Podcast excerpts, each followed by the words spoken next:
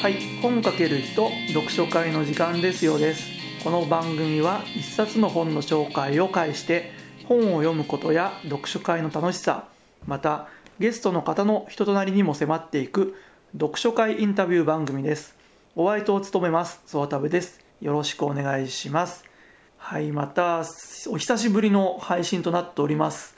あのですね、前回の配信の冒頭にも話しましたけども、えー私現在育児と妻の介護を主体的にしている状況でして加えて私自身がダウンしてしまうという えらいことになっておりましてまあそういうことでなかなか最近時間が作れなくゲストの人と会うことができなくて配信滞ってました。ですね。それでまあとにかく一人で収録すればいいかなと思ってたんですけども一人で喋ることがな難しくてまあ放置してましたがこのまま、えーしょ自然消滅するも嫌なのでうん続けることに意義があると思いということで、えー今回一人でやっていきたいと思います。で今回は、えーそのまあ育児中とか介護中の合間に、えー時間がね細切れの時間がある中で今まで積んどく本がいっぱいあったんですけどその中からいろいろ読んでたんですよね。その中から、えーまあ個人的に一番良かった本を紹介したいと思います。えっ、とですね良い本の基準って皆さんどういう基準でしょうか？まあもちろん心に響く感動する本とかね楽しい本とかうん刺激を与えてくれるような本はもちろんなんですけども私の場合それに加えてまあその後行動をするような本。まあこういうようにねネットラジオに配信するようなのもこの本が良かったからっていうのもありますし読書会で紹介するのもね良い本だから人に紹介するわけで。うーんまあまたその本を読んで実際に何だろうないろいろなそのスポーツを始めてみるとかいろいろな起業を起こしてみるとかそういう本もうん私はいい本だという私の基準ではいい本だということになってて今回はそういう意味での個人的にとても良い本を紹介したいと思います。えーとですね前置きは長くなりましたけども今日紹介する本は「魔法のコンパス道なき道の歩き方」西野昭弘著主婦と生活者さんから出ております。はいまずこの本作者の西野昭弘さん。この方はまあご存知の方多いと思うんですけども吉本のお笑い芸人のキングコングの一人方の西野さんですね。うーんとまあキングコングって言ったら結構人気お笑い芸人で多数のねゴールデン番組も含めていろいろレギュラー番組持ってた方ですけども最近あんまりテレビ出てないと思うんですよね。でその最近出てない間にまあ西野さんで言えば、まあ、炎上芸人で結構ねクローズアップされてたりあと絵本作家としてもここな最近は活動されてるようですね。でね炎上芸人のイメージが私にはちょっと最近とてもあってうん正直そういう方って、まあ、ビジネスでやられてるのかもしれないんですけどもなんか口だけで虚勢張っててなんかネガティブなイメージでこの本もそういうことだけだったらもう買うこととか読むこともなかったんですけどもあの私がちょっと応援している絵本作家の信美さんって方がいるんですけどもその方がと、ね、西野さんととても仲が良くてとてもこの本を押されていたので本屋さんでねそれでそういうのが頭にあった中で本屋さんに行ったら平積みのコーナーでこの本があと1冊になってたんですよね。まあどうしようかなと思ったんですけど買ってみました。そしたら、うん、やっぱり、まあ、ハードルが下がってたのかもしれないんですけども、まあ、この人はもう口だけじゃなくていろいろ行動されてて実践されていてとても逆に好感を持てる方になってましたね。だからもし私が思ってたように最初からあんまりいいイメージをこの西野昭弘さんに持ってない方はまあ騙されたと思ってちょっとフラットなフラットにして頭の中を読んでもらいたい本でもあります。で実際どういうことが書かれているかというとビジネス書ですねこの本は。主にうんまあ西野さんがここ最近やられてた、えー、こと。例えばですね漫才師としてはまあなんだろう写真があるから見ると2000人の独演会を手売りで行うとかいろいろなイベントを立ち上げたりうん自分が思う天才の人を集める天才万博というのだったり、えー、学校サーカスという学校あとなんだろうね、あ、おとぎの町っていう町を作ってみたりね。あとまあ絵本作家としていろいろニューヨークで個展を開いたりうん最新作の煙突松のプペルっていう本を作る制作の工程だったり。うん。あとはああねハロウィンの後にゴミがいっぱい出てくる渋谷の街をきれいにしようっていうゴーストバスターズイベント、まあ、これも詳しくは本で読んでほしいんですけどもそういうようなイベントとか自分がやっている仕事のことをどういうようにやってるかっていうのを、うんまあ、実践というか具体的にか具体的なやり方また、まあ、それについて検証とかまあ、その考え方とかね、まあ、もちろんあとそのお笑い芸人になる、ままあ、ちょっと前とかなったか後のこととかのことを交えて自己啓発的なことも書いてる本ですね。中身の構成は、えー、細かく分けて42のお話で成り立っていてあ43でしたね。今目次見たら。43成り立っていてまあその一つ一つがね私個人的にはね納得するような話ばっかりだったんですね。うんと多分なんですけども私のまあそう予想なんですけども、えー、SNS とかまたまあブログとか多分やられてるんでしょうけどその中で炎上するってことは批判とかね意見をいっぱいもらえるってことなんですよね。その中で多分いろいろ書いていく中でブラッシュアップしていって話を再構築してまた本として出してるんじゃないかなと思うんでとてもまあ読みやすくてなおかつ考えられて書いてるなっていうのがうん一つ一つの話でよかったですね。あとですねそんな中まあでまあいろいろね西野さんがやられてるんですけどもビジネス書なんでまあそういうことをやりたい人にとっては真似してできるような話ばっかりなんですよね。まあ、多分この本読んで多分芸能人だからできんじゃねえかと思うようなことを思う人がいるかもしれないんですけども確かに西野さんの知名度まあ認知度が大きいから大きなことで展開できるんですけども同じようなことで小さな範囲だったら、うん、自分のね Facebook とかで持ってるコミュニティの中であったり近所の喫茶店の中で何かイベントをするとか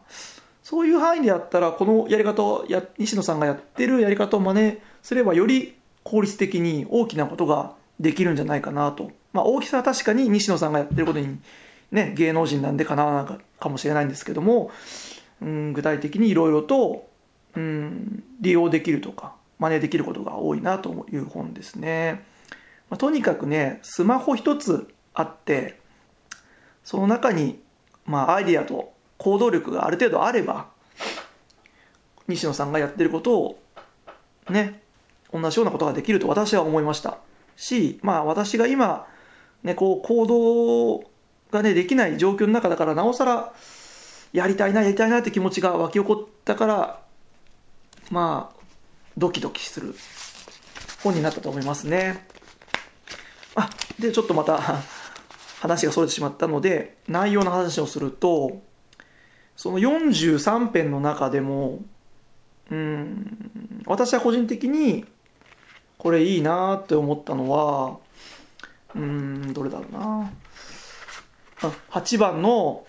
お金の正体の話ですね。とかまあホームレスの後輩芸人さんがいるんですけどその方を例にとってヒントを得てまあいろいろなお金の正体を暴く実験をする話とかうーんあとは20番の戦争がなくならない理由ですね。これも面白かったですね。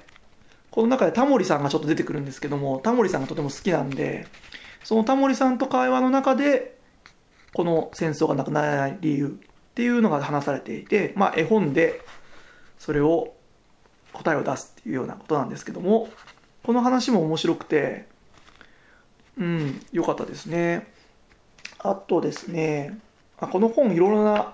ね、アイデアを得られると思うんですけども私個人がすごいアイデアをもらったのは、うん、32番から33番にかけて書いてあるセカンドクリエイターの話ですね。セカンドクリエイターって、まあ、何かっていうと、まあ、西野さんが作った造語なんですけども、うーんと、本を見ると、まあ、客ではあるけど、制作にもタッチしてますよっていう、いや、むしろ制作にタッチしているからこそ熱心なお客さんですよっていうような人を、えー、セカンドクリエイターと勝手に呼んでいると。まあ、ラジオでいうところのハガキ職人のような人。まあ、そういう人が今、とても増加していて、それは何でかっていうと、やっぱり SNS とか、あとまあ YouTube とかニコ生とか、そういうのも含めて、ネットの発達によって、もう誰もがメディアになれるっていうか、発信者になれる、今の時代っていうのがあって、まあ、西野さんはその中でそういうふうな、今人口爆発を起こしてるセカンドクリエイターの人に向けて、いろいろなアクションを起こしていけば、あの、いろいろなことがうまくいくんではないかと。うん。まあ、例としては、うん、レゴブロックとか紙粘土もそうですけども、外枠作りを作ってあげるんですね。外枠作りを作ってあげて、その中身はあのお客さんに委ねるみたいな。ハードはちゃんと作ってあげて、ソフトをみんなで作ってもらうようなことをしたら、セカンドクリエイターが今多い中で、いろいろなことができるんじゃないのっていうのを提案されていて、私はそこで何をアイデア得たかっていうと、まあ、リアル本屋さん店舗、今もまあ、委託販売なんですけども、やらせてもらってるんですけども、自分の店舗を持ちたいってずっと思ってて、まあ、それはなかなか難しいんですよね。いろいろな今の出版業界や本が売れない時代の中で。じゃあ、どんな本屋さん作りた作ろうかなと思ってる中で、一人でもやるのも時間的にも経済的にも、ね、本屋さん以外の仕事もしてるんで、中で、そうだ、本屋さんっていうハードを丁寧に作ってあげようって思ったんですよ。あの、まあ、具体的に言うなら、思いついたのは、本屋さんをまず作ろうっていうのを宣言して、皆さんで作りませんかっていう、ハードの外枠作りは俺がまとめるから、いろいろ一緒に作りませんかっていうのをまずやるんですよね。まあ、会議をいろいろ開いてもいいですし、Facebook でイベントを上げて、本棚を作るからみんなで作りましょうとか出店場所を決めるからやりましょうとか。そういうので仲間を増やしながら参加者をね本私が作る本屋さんっていうのを利用して中をみんなで作ろうっていう。のをやっていってできた後もまあその本屋さんっていう場所のハードを丁寧に私が作って中身をいろいろな方にいじってもらえるようなね本棚のを何個かお客さんに委ねる選手を委ねるようなコーナー作るとかうん。本屋さんをその本屋さんを中心にいろいろな本を作ってみるとかね。新潟だったら漫画とかがね作家さんとかいっぱいいらっしゃるんでそういう方に指導を仰ぎながら漫画を作ってその本屋さんで出版してやるとかね。そういうようなアイデアが湧いてきました。で、ね、私はそこで32番、33番でいろいろなアイデアが出てきたんですけども、まあ、その42、3か、43のこの中で、道路の話もアイデアがいろいろ降ってくるような話が多いのでそういう意味でも読んでみるといろいろなアイデアが湧いてくるかもしれないっていう本ですね。うーん。まあこの本どんな人に読んでもらったらいいかなと思うとうん。まあ今いろいろ何かしらやりたいけどもやもやしてる人とか起業とか小商いとかでちょっと立ち上げてみたけどなかなかうまくいかない人とかまあこの本のシンボルワードというか、まあ、キラーワードでもあるんですけどドキドキしながら仕事してるっていうワードに引っかかる人とかぜひこの本をまあ読んでもらいたいですね。うん。あとこの本のね多分裏テーマじゃないですけどねまあ、西野さんがね自分のことをね売り込みたくて書いた本だなと思うんですよね。まあこの本と一緒にね絵本の最新作もね同じような時期に出版されてるのもあってねこの本読んだらやっぱ絵本買いたくなっちゃいますよね。私も実際にあれ新潟で独演会が開かれるってことなのでそれに合わせて本も、え売ってたのでもう予約して買っちゃいましたね。もうまんまと載せられてるんですけどもそんな感じでねこの本いろいろな学びがあると思うんですよね。その、まあ、さっきちらっと言いましたけど独演会開くのもさっきの、えー、外枠作りじゃないですけど独演会開くのもその吉本興業がプロデュースするんじゃなくて誰かやりませんか？みたいな。のいう中からその新潟の人もやられてるんで西野昭弘さんっていうまあハードを使ってみんなが楽しむみたいな。そういうこともできるしいろいろなことでそれが応用できると思うのでそういう学びにもなりましたね。うんなんかアドリブで 喋ってるんでなかなかまとまらないんですけどもまあ気になった方は是非読んで損がない本だと思いますので読んでみてください、えー、ありがとうございました。